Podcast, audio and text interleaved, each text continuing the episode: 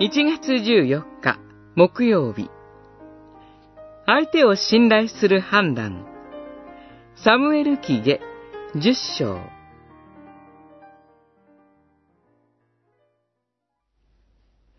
我らの民のため、我らの神の町々のため、大しく戦おう。主が良いと思われることを行ってくださるように。十章十二節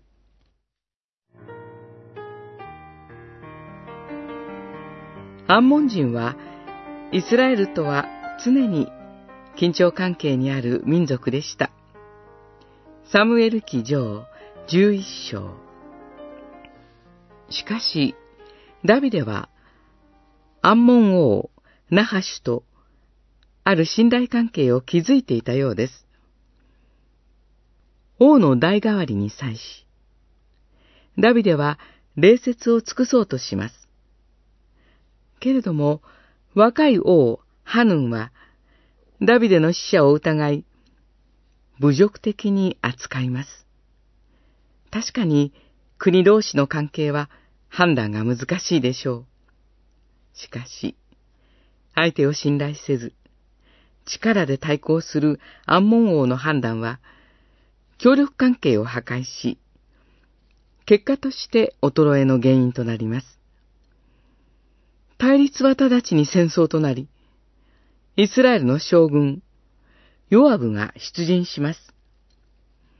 アンモン軍はアラム人の援軍を得て、イスラエルを挟み撃ちにしようとします。対するヨアブは軍を二つに分け、二正面作戦を取ります。一軍を率いるのは、ヨアブの兄弟、アビシャイです。二人には、兄弟としての信頼関係が十分にありました。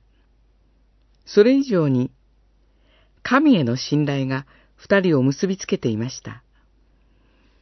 戦いの結果、傭兵であったアラム軍が敗走し、戦闘はイスラエルの勝利に終わります。不信が争いを生んだのに対して、信頼が勝利を生みました。